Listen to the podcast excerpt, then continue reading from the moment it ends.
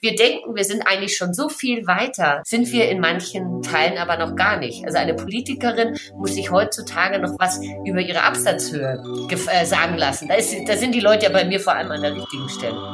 Das sagt Lara Gonczurowski. Sie ist Chefredakteurin der Deutschen Cosmopolitan.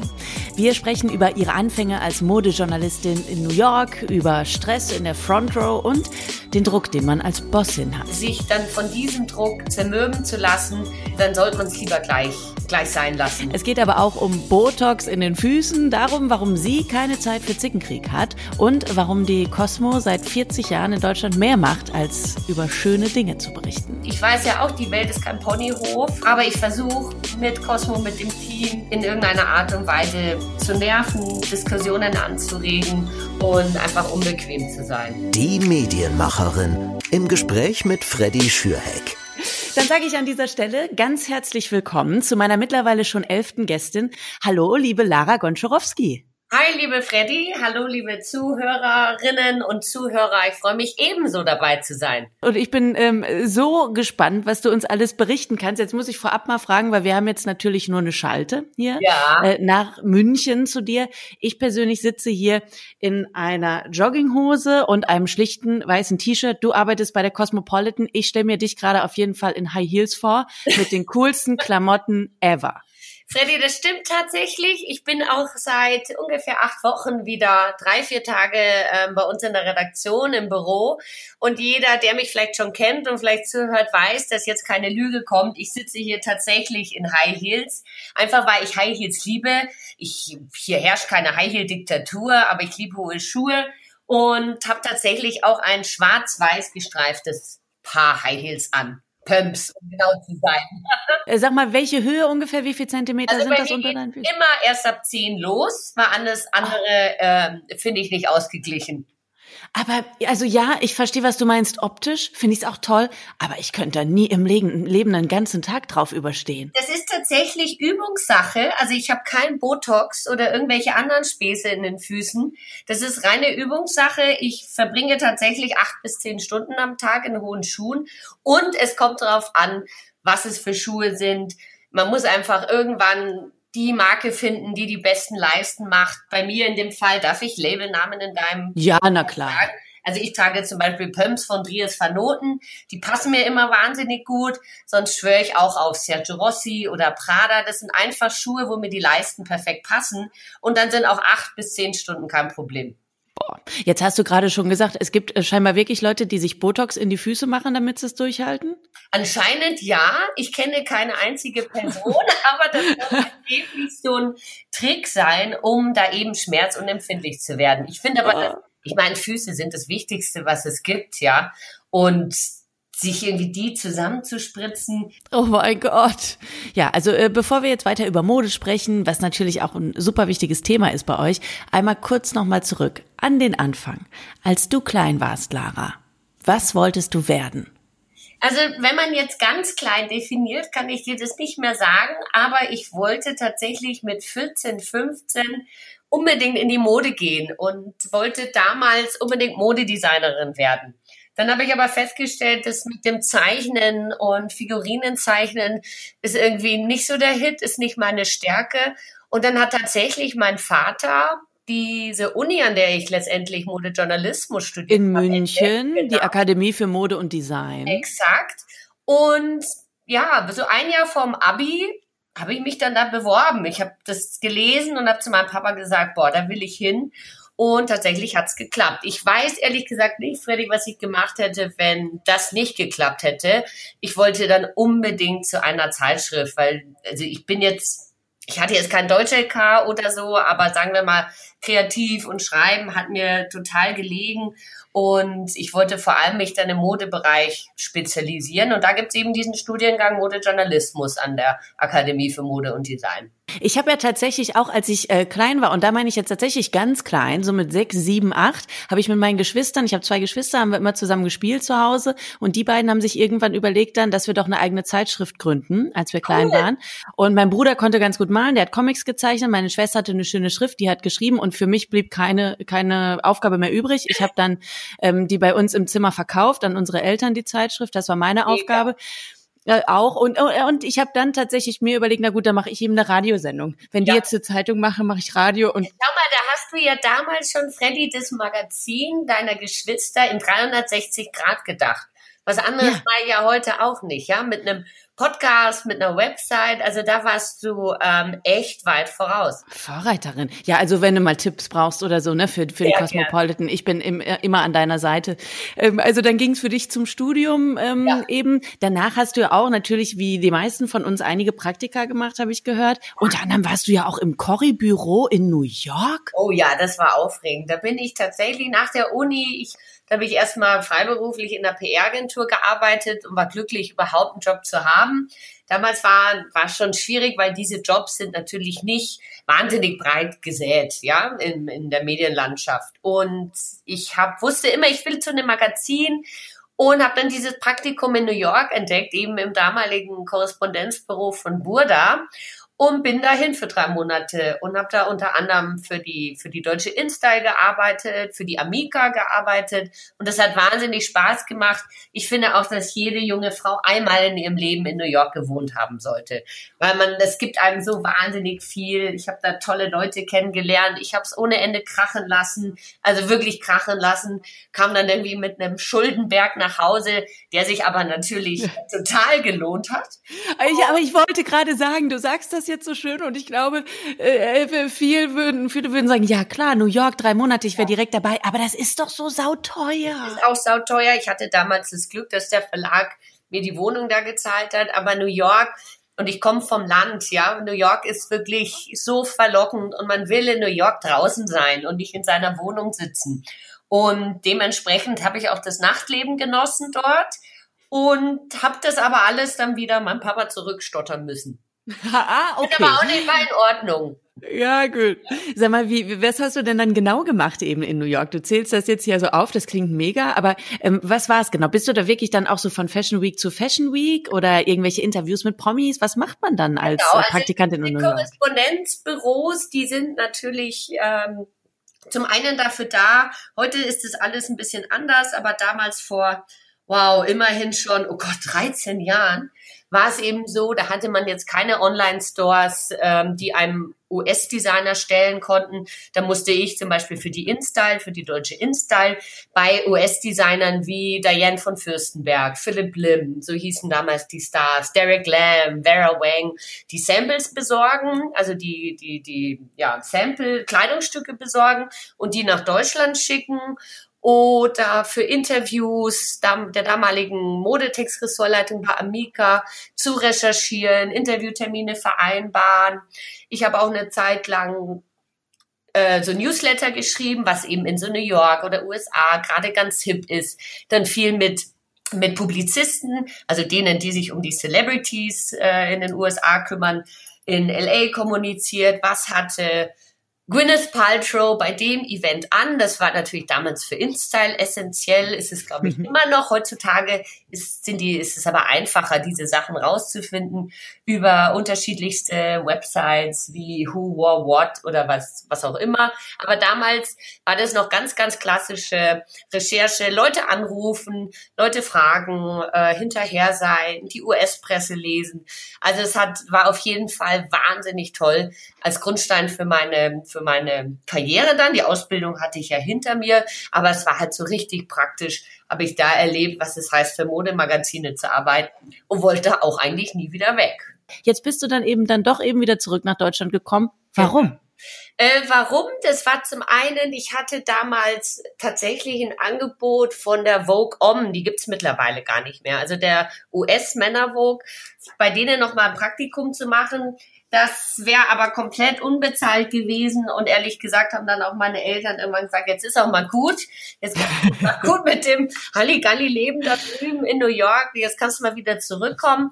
Da war ich natürlich erstmal fürchterlich geknickt, aber letztendlich war das definitiv die richtige Entscheidung. Ich bin zurückgekommen, habe dann erstmal bisschen frei gearbeitet als Autorin, auch noch gekellnert äh, zwischendurch, weil auch damals war das irgendwie mit Festanstellung alles nicht so easy und dann dann hat mich tatsächlich eine und dann meine Chefin von Amica, für die ich damals viel gearbeitet habe, die Modetextressortleitung angerufen hat, gesagt, Mensch Lara, ich brauche dich eigentlich hier bei Amica in der Redaktion bei Burda.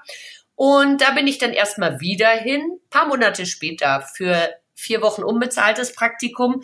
Und da habe ich dann tatsächlich zur damaligen Chefredakteurin gesagt, ich gehe auch nicht mehr. Und wenn ich mich hier an meinen Schreibtisch kette. Ja, und so bin ich dann da geblieben, tatsächlich bis zur Einstellung von Amica, ungefähr zweieinhalb Jahre später, und habe da im Modetext gearbeitet. Also ich hatte tatsächlich mein erster richtiger Job war eigentlich mein Traumjob. Jetzt hast du gerade schon kurz aber auch anklingen lassen, dass du zwischenzeitlich eben auch mal gekellnert hast, um ja. über die Runden zu kommen. Gab es denn auch mal irgendwann Momente, wo du gedacht hast, ach komm, vielleicht mache ich doch was anderes? Also was anderes nicht, aber tatsächlich als Amika damals eingestellt wurde, ähm, da war ich total ähm, überrumpelt, traurig, enttäuscht, wütend auf den Verlag, das alles zusammen. Wie gesagt, ich hatte eigentlich bei Amica schon als ersten Job mein Traumjob und dann wurde das Magazin leider eingestellt und da hatte ich total Schiss, wie es weitergeht. Ich habe dann auch wirklich in alle Richtungen geschaut. Ich komme aus Franken ursprünglich, da gibt's zwei große Sportartikelhersteller. Das so, wäre so mein allerletztes Backup gewesen, wieder zu meiner Familie zurückzuziehen und bei einem dieser Sportartikelhersteller zu arbeiten. Und tatsächlich habe danach erstmal auch wieder frei gearbeitet und dann ergab sich eine Chance bei Bunte, weil die damalige Amica-Chefredakteurin ist zu Bunte gewechselt und äh, hat mich rübergerettet. Und dann war ich bei Bunte, bei einem Promi Weekly von dem ich nie dachte, dass ich da jemals landen werde. Und letztendlich war das, war Bunte auch mit einer meiner absolut lehrreichsten Zeiten überhaupt. Auch mhm. wenn es krass anstrengend war und ich mhm. eigentlich überhaupt nicht so eine Promitante bin. Aber für ein Wochenmagazin zu arbeiten, Prominente zu treffen, äh, mit Prominenten zusammenzuarbeiten, das war schon extrem spannend und extrem lehrreich. Also ich bin Kummer gewöhnt aus der Zeit, sagen wir es mal so. Oh nein, was bedeutet das denn? Kummer du meinst heißt irgendwie die Nächte durcharbeiten, als Kate Middleton und Charlene von Monaco äh, geheiratet haben. Da saßen wir tatsächlich ab Samstag vormittags vor der Live-Übertragung und dann haben wir reingehauen bis zum nächsten Morgen um 6 Uhr früh. Ja. Also das zum einen mit Kummer, dann natürlich Prominente, die sich irgendwie anstellen oder unzufrieden sind mit einer Fotoproduktion und so weiter. Also man lernt da auch sehr, sehr viel diplomatisches Geschick und Gespür und auch der damaligen Chefredakteurin, ich glaube, die gesamte auch Leserschaft kennt Patricia Riekel, der zuzuschauen, wie sie Sachen handelt. Ähm, das war schon sehr beeindruckend und sehr lehrreich. Kann ich mir vorstellen. Du, jetzt kommen wir nochmal zu, zu, zu deinem Heft. Also, das ist ja wirklich ein ähm, mega Aufstieg, den du gemacht hast in den letzten Jahren, jetzt eben Chefin der deutschen Cosmopolitan, ähm, als du das erfahren hast, dass du es jetzt eben wirst. Was ging da in dir vor? Wie hast du das gefeiert? Ähm, ehrlich gesagt, als ich den Vertrag unterzeichnet habe, bin ich danach ins Auto gestiegen, hier aus der Redaktion rausgefahren, habe krass laut Musik aufgedreht wahrscheinlich eins meiner Lieblingslieder von Lauren Hill oder so und habe mich erstmal krass selber gefeiert, aber auch so ein bisschen hihi-mäßig, weil ich glaube, die Leute, die mich kennen, die wissen, ich bin jetzt, ich bin da super stolz drauf, weil dahinter steckte einfach auch 13 Jahre, 12, 13 Jahre krass viel Arbeit und viele Überstunden und viel Einsatz. Ich wollte es aber auch immer werden und habe fast alles dafür getan. Ich bin jetzt niemand, der über Leichen geht, aber ich habe mich wirklich reingehängt die Jahre zuvor oder die ganzen 12, 13 Jahre meiner Karriere, diesen Job irgendwann zu bekommen. Und danach war ich erstmal so geflasht und stolz auf mich und habe die 20 Minuten Heimweg erstmal nur gesungen und weiß nicht wem, na, der erste wahrscheinlich, der dann zu Hause war, war mein Mann, dem ich gesagt habe, es hat geklappt, dann vermutlich meine Eltern, meine Schwester, meine besten Freundin ich war schon stolz auf mich, muss ich schon zugeben. Und natürlich auch zu Recht. Und jetzt nimm uns mal mit in deinen Alltag. Jetzt haben wir gerade schon gehört, du sitzt da eben jetzt auf den über zehn Zentimeter Absatz. Ähm, wie viel der Teufel trägt Prada Charme einer Moderedaktion ja. steckt auch in der Cosmopolitan? Natürlich total viel. Also unserer Kaffeemaschine kommt natürlich auch Champagner. oh, das wäre ein Traum. aber das ist natürlich totaler Quatsch. Aber ich gebe zu, hier äh, steht tatsächlich ein Champagnerkühlschrank. Aber dieser Champagnerkühlschrank ist für die ganze Redaktion, fürs ganze Team gedacht. Ich glaube nämlich daran, das, das, das, das weiß auch mein Team, dass ich gerne hart arbeite, work hard, play hard ist so eins meiner Motti, plus work hard and be nice to people. Und wenn wir ein fettes, wichtiges Heft, wie jetzt auch unsere Jubiläumsausgabe, um die Ecke gebracht haben, dann muss gefeiert werden. Und dann wird dieser Champagnerkühlschrank aufgemacht und ähm, dann wird Champagner spendiert. Ansonsten, was zu den Glamour betrifft, ich meine, das ist am Ende ein echt anstrengender Job und äh, durch Mailand zu rennen auf ähm, 10 Zentimeter Schuhen und zwar dann nicht nur 10 Stunden, sondern 14, 16, 18 Stunden, das ist äh, auch anstrengend und kann auch knallhart sein. Mailand ist zum Beispiel für, das hört sich immer so wahnsinnig schick an, aber man macht den ganzen Tag nichts anderes, als rumzurennen, rumzufahren. Man hat keine Zeit, was zu essen. Wenn die Shows vorbei sind, dann gibt's noch ein Geschäftsdinner. Und diese zwei, drei Tage, die ich in Mailand bin, schlafe ich eigentlich kaum und rede sehr, sehr viel esse sehr, sehr wenig, obwohl ich vor allem die italienische Küche liebe ohne Ende. Und das ist echt, ähm, also meine Schuhe, sagen wir mal so, sind hart verdient. Hm. Aber jetzt reden wir mal Tacheles. Ja. Wie Gott. viel von den Klamotten, die du siehst und über die du schreibst, darfst du behalten? Keine. Was? Das ist die Wahrheit. Das ist auch eine Frage, die ich dann von, von Frauen aus, sagen wir mal, branchenfremden Berufen, ob das eine Anwältin ist oder meine, mein, nee, mein Steuerberater ist männlich, äh, gestellt bekomme, ob das alles, was ich trage, geschenkt kriege. Nein, dem ist nicht so. Das ist so ein Mythos, der vielleicht mal in den 80er, 90er Jahren als Labels auch noch ganz andere Budgets hatten, entstanden ist, dass man äh, Sachen, Geschenke kriegt von, von wirklichen Luxusfirmen. Und ähm, es ist so alles, zum Beispiel meine ganzen Schuhe, das kann ich so unterschreiben und dir gern meine schreckliche Kreditkartenabrechnung zeigen. Oh. Ähm, die sind gekauft. Womit wir eher verwöhnt werden, ist, dass wir in tolle Restaurants eingeladen werden. Ob das jetzt ein Christmas Dinner von Louis Vuitton beispielsweise ist oder dann zur Fashion Week in Mailand Max Mara einen doch noch zum Abendessen einlädt. Ich meine, das sind Restaurants, wo, äh, in die würde ich selber nicht gehen, weil ich sie mir nicht leisten könnte. Oder auch in, wenn man mal in Hotels untergebracht wird. Äh, das ist eher so die Geschichte, wo wir wirklich also absoluten Luxus genießen, den ich wahnsinnig schätze, dass ich an, in, an, in Hotels wohnen darf, dass ich Essen genießen darf, dass ich sonst nie, wie gesagt, mir leisten könnte. Und eine, eine andere Sache, und das ist dann auch die letzte Teufel trägt Prada-Frage, aber die man sich natürlich nach so einem Film stellt, ist so viele Frauen in einer Redaktion, und ich nehme an, das wird bei euch ganz ähnlich sein. Da kommt es zumindest im Film sehr oft zu Bitchfights. Ich hoffe jetzt für euch, dass es bei euch immer harmonisch ist, oder merkst du da auch schon, wenn da viele Frauen im Raum sind, dass da mal die ein oder anderen Diskussionen sind, die vielleicht in der Männerredaktion nicht so stattfinden würden? Also wenn ich na, fangen wir mal anders an. Und zwar, jetzt ist es tatsächlich so, bei Bunte habe ich mit, da war die Redaktion relativ ausgeglichen. Und da muss ich unter uns sagen, fand ich manchmal die Männer zickiger als die Frauen. Es ist tatsächlich so, ich glaube auch an das Motto, der Fisch stinkt vom Kopf und ich bin keine Zicke. Und wenn ich mitkriege, dass es zu irgendwelchem Rumgezicke kommt, dann unterbinde ich das, weil dafür haben wir alle keine Zeit. Wir produzieren eine der geilsten Marken der Welt. Und ich erwarte von dem Team, von dem tollsten Team der Welt, dass die ganze Energie und wir brauchen viel Energie in das Heft geht, in die Marke geht und dass wir unsere Energie nicht mit so einem Schmarrn verschwenden. Und es ist tatsächlich so, ihr könntet auch noch im Nachhinein, äh, wir haben drei Jungs in der Redaktion, immerhin. Und wie viele Frauen? Ähm, viel mehr. mehr.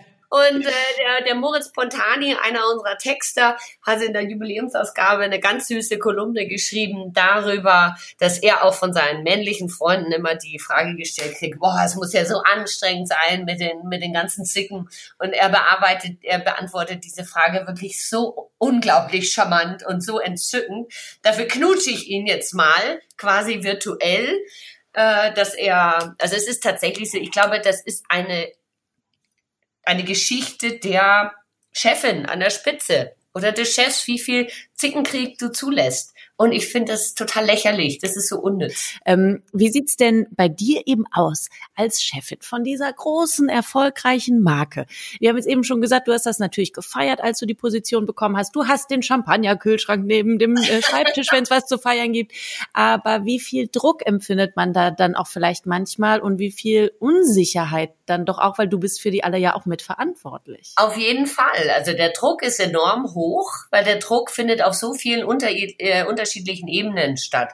Der findet statt, ähm, wie gut das Heft verkauft, der findet statt, wie gut das Heft vermarktet ist, der findet statt, wie zufrieden das Team ist, wie motiviert das Team ist. Also der Druck ist immens hoch. Und ich war ja, bevor ich äh, Chefredakteurin wurde, schon dreieinhalb Jahre stellvertretende Chefredakteurin und es ist tatsächlich so, das ist der letzte Sprung, den man macht, aber das ist auch der unvergleichlichste Sprung, den man dann macht, weil eine stellvertretende Chefredakteurin, die Position hat tatsächlich fast nichts mit der Chefredakteurin zu tun. Und der Druck ist hoch und ich muss mich schon auch manchmal echt zusammenreißen, dass ich angesichts dieses Drucks nicht irgendwie in eine Schockstarre verfall, sondern einfach alles gebe dafür, dass ich mir quasi keinen Vorwurf machen kann. Ich habe das Team nicht gut genug motiviert. Ich habe keine, nicht die besten Coverzahlen gemacht, um am Kiosk zu performen, etc. Das darf man nicht unterschätzen. Aber jetzt sagen wir mal, ich bin grundsätzlich immer die, das äh, Martini-Glas ist halb voll statt halb leer Person. Und auch aus Misserfolg. Ich hatte natürlich auch schon Ausgaben, die liefen kacke. Ja, und die haben nicht so performt, wie ich mir das vorgestellt habe, wie die Verlagsgeschäftsführerin sich das vorgestellt hat. Aber dann wird analysiert, aber auch nicht zu Tode analysiert, woran könnte es gelegen haben und dann macht man einfach weiter. Weil sich dann von diesem Druck zermürben zu lassen, dann, dann sollte man es lieber gleich gleich sein lassen. Ne? Man muss reflektiert sein, man muss kritisch sich gegenüber selber sein, was ist da schiefgelaufen und dann aber bitte weitermachen. Wann hast du Feierabend? Hast du mal sowas wie Feierabend Ach. oder nimmt man alles mit nach Hause gedanklich? Also äh, mein Mann meinte neulich einen sehr lustigen Satz zu mir. Er meinte neulich, und das hat jetzt, soll jetzt nicht despektierlich klingen gegenüber den Leuten, die diesen Job machen. Er wünschte sich, er hätte, ich hätte manchmal einen Job am Band. Und damit meint er einfach einen Job, da macht man 9 to 5, geht nach Hause und der ist erledigt. Ich bin halt immer angeknipst. Ich sitze mit meinem Mann bei unserer Date Night in einem unserer Lieblingslokale in München und er erzählt mir gerade, was in seinem Leben so los ist. Und dann kommt eine Frau vorbei, die einen geilen Mantel anhat oder eine tolle Frisur und ich, ich analysiere die gleich oder ich komme gleich auf eine Idee für eine Geschichte. Und ich bin grundsätzlich jemand, da lachen sich auch manche Kolleginnen und Kollegen tot.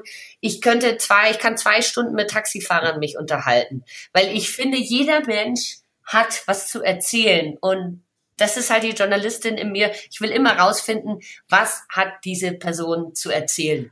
Ich, ich war vor ich weiß nicht mehr, vor zwei Jahren, glaube ich, zu einem äh, Konzert von Ed Sheeran in Tirol. Das war so ein exklusives Konzert nur für Fans aus der ganzen Welt und ich sollte eben als Reporterin dahin und bin da angekommen, aus dem Zug ausgestiegen und war eigentlich ein bisschen müde, einfach weil die Fahrt ewig war. Und dann hat der Taxifahrer so schön erzählt, irgendwie ja. kam wir so ins Plaudern, dass ich direkt meinte, du, ich komme vom Radio, ist in Ordnung, wenn wir ein kleines Interview machen? Und dann haben wir noch 20 Minuten Interview gemacht mit dem Taxifahrer. Es war ehrlich gesagt das beste Interview an dem ganzen Wochenende. Ed Sheeran hatte sowieso wieder keine Zeit für Töne. Ähm, und es war einfach, also da. Ich finde so eine Situation im Februar diesen Jahres. Ich meine, jetzt erinnert sich keiner mehr an diesen krassen Sturm, den wir mal in Deutschland hatten, Anfang Februar, ne? Ich glaube, Sturm Sandra oder so, der den ganzen Bahn- und mhm. Flugverkehr mhm. lahmgelegt hat. Dann kam irgendwann dieses Corona. Auf jeden Fall, wir waren auf dem Weg nach Wiesbaden zu unserer Beauty-Gala, dem Prix de Beauté, mit dem Zug und strandeten in Stuttgart. Da ging gar nichts mehr. Und ich hatte zwei Kolleginnen im Gepäck. Ich habe gesagt, gut, wir teilen uns auf. Eine geht zum Mietwagenstand. Eine ähm, klingt sich nochmal irgendwie in die Deutsche Bahn-Hotline und ich gehe raus an den Taxistand und gucke, ob wir ein Taxi finden das uns noch nach Wiesbaden bringt. Und das waren dann zweieinhalb Stunden Taxifahrt von Stuttgart nach Wiesbaden und wir hatten einen so fantastischen Taxifahrer, mit dem ich mich zweieinhalb Stunden über seine Frau, die Sultan heißt. Da habe ich erstmal die Bedeutung des Namens Sultan für Frauen gelernt. Und wir haben natürlich über Religion geredet, ähm, weil er war Muslim oder ist Muslim und über seine Frau, ob die Kopftuch trägt oder nicht. Also es war meine Kollegin im Hintergrund, die saßen da so, mein Gott, Wann hören die mal auf? Aber es war wirklich, es war so eine ja. fantastische Taxifahrt.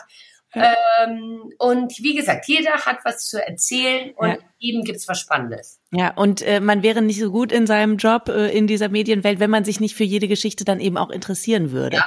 Äh, ich habe äh, angefangen mit, als allererstes habe ich bei einer Lokalzeitung damals gearbeitet mit 17, 18 und habe immer so goldene Hochzeiten porträtiert. Also immer so Pärchen besucht, die seit 50 Jahren verheiratet sind. Und da sagte der äh, Chef vorher schon zu mir, na gut, das ist jetzt nicht spannend, da erzählst du dann immer irgendwie in drei, vier Sätzen, schreibst du hinterher runter, wo haben die sich kennengelernt, meistens auf irgendwelchen Tanzveranstaltungen ähm, und jetzt feiern sie und die Familie freut sich fertig.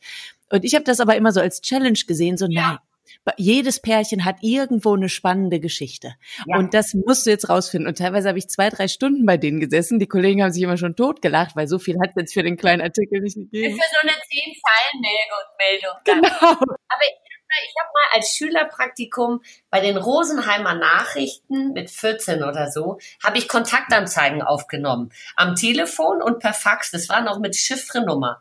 Und mich hat auch immer interessiert, wer ist jetzt die Person, die folgende Anzeige aufgibt. Ähm, ja. äh, Schlauchboot mit einem Paddel sucht zweites Paddel, um die Welt zu umsegeln. Solche Sachen. Und ich war auch immer so, oh, ich würde so gern wissen, wer ist denn dieser Mann oder diese Frau? Warum ist ja. der oder die noch alleine? Das Interesse am Menschen, das steht genau. über allem. Äh, Lara, wir kommen zu einer sehr schönen Initiative, die ihr von der Cosmo habt, nämlich Support Her. Ja. Ähm, erklär doch bitte nochmal allen Hörerinnen und Hörern, was da genau dahinter steckt, was ihr alles anbietet. Genau, eigentlich ist es der perfekte Übergang, Freddy, weil da geht es auch darum, ums an Interesse an Frauen und ihren Geschichten. Wir haben vor rund zwei, zweieinhalb Jahren diese Initiative gegründet, damals in Zusammenarbeit mit Instagram. Das war eine große 360-Grad-Geschichte. Und nachdem die Koop vorbei war, haben wir uns auf diesen Hashtag SupportHör weiterhin, sagen wir mal, draufgesetzt. Und mittlerweile ist es eine Initiative geworden, die zum einen aus der SupportHör Academy besteht. Das ist sagen wir mal, eine Mischung aus Weiterbildungs-, Coaching, Netzwerkplattform plus auch eine Rubrik im Heft, äh, in der wir wahnsinnig spannende Frauen vorstellen. Und das ist jetzt eben nicht nur die CEO von Schwubbeldiwupps, sondern das können eben auch die zwei tollen Hebammen sein, die während der Corona-Krise für junge Eltern oder für Eltern, die gerade erst Eltern geworden sind, äh, Homeberatungen machen, wie sie mit, äh, mit einem Neugeborenen umgehen.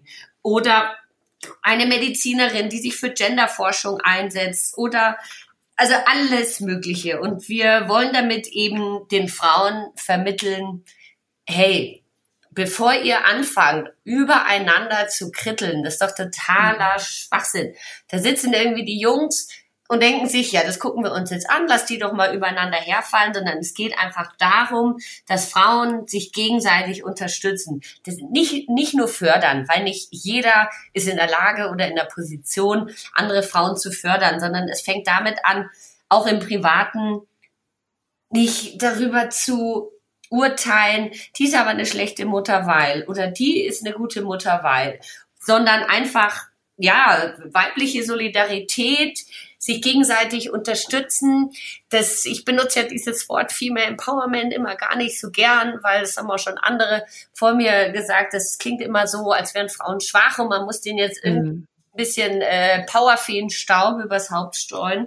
Darum geht's eben nicht, sondern es geht einfach darum, hey, ihr da draußen, fangt erstmal an, auch im Privaten, die Frauen in eurem Umfeld zu, zu bewundern, äh, zu unterstützen und nicht übereinander irgendwie zu kritteln oder zu bewerten. Nee. Und, und gleichzeitig, also ich finde es super, ich, ich unterschreibe alles hundertprozentig, was du sagst. Und gleichzeitig bist du aber jetzt ja Teil der Miss Germany Jury für nächstes Jahr. Wie geht das dann zusammen? Weil da musst du ja genau das machen, da musst du die Mädels beurteilen. Ich weiß, aber Freddy, jetzt kommt's.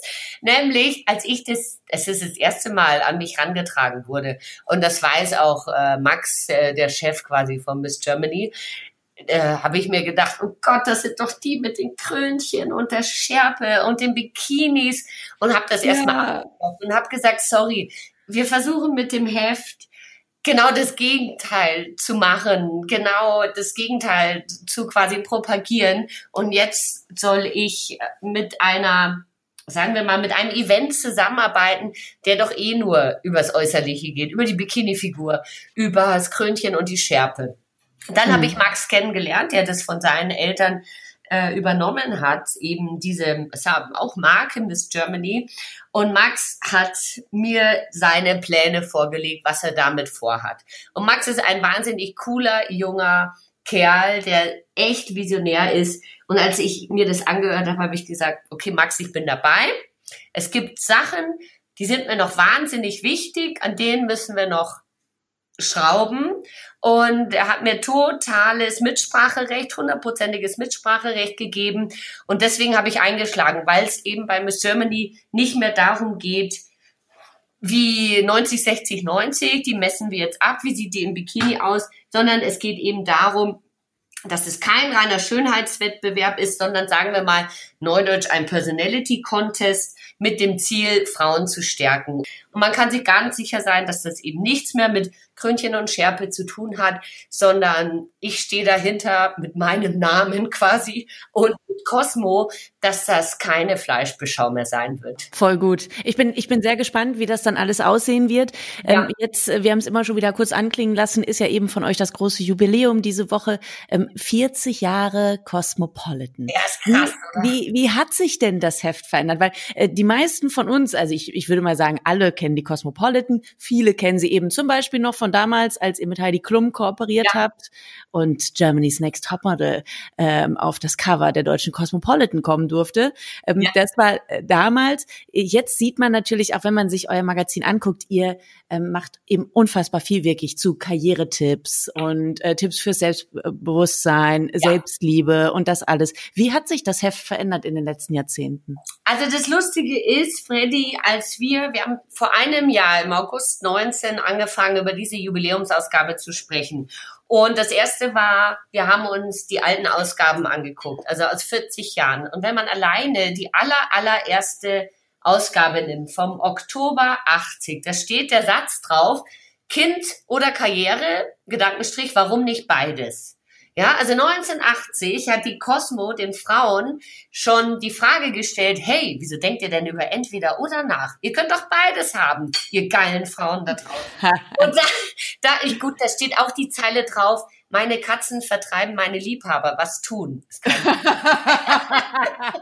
aber, aber auch die, das können sie von ihren Abgeordneten in Bonn verlangen. Da war Bonn ja noch Hauptstadt, ne? Also Cosmo hat vor 40 Jahren schon genervt, Frauen Wahlmöglichkeiten gegeben, die sie vielleicht noch gar nicht auf dem Schirm hatten. Dahingehend hat sich gar nicht so viel verändert. Die Lebenswelt hat sich natürlich verändert. Die Frauen haben jetzt alle Wahlmöglichkeiten, die es gibt, was unter Umständen eben auch überfordern kann. Und da versuchen wir auch so eine gewisse Guidance zu geben.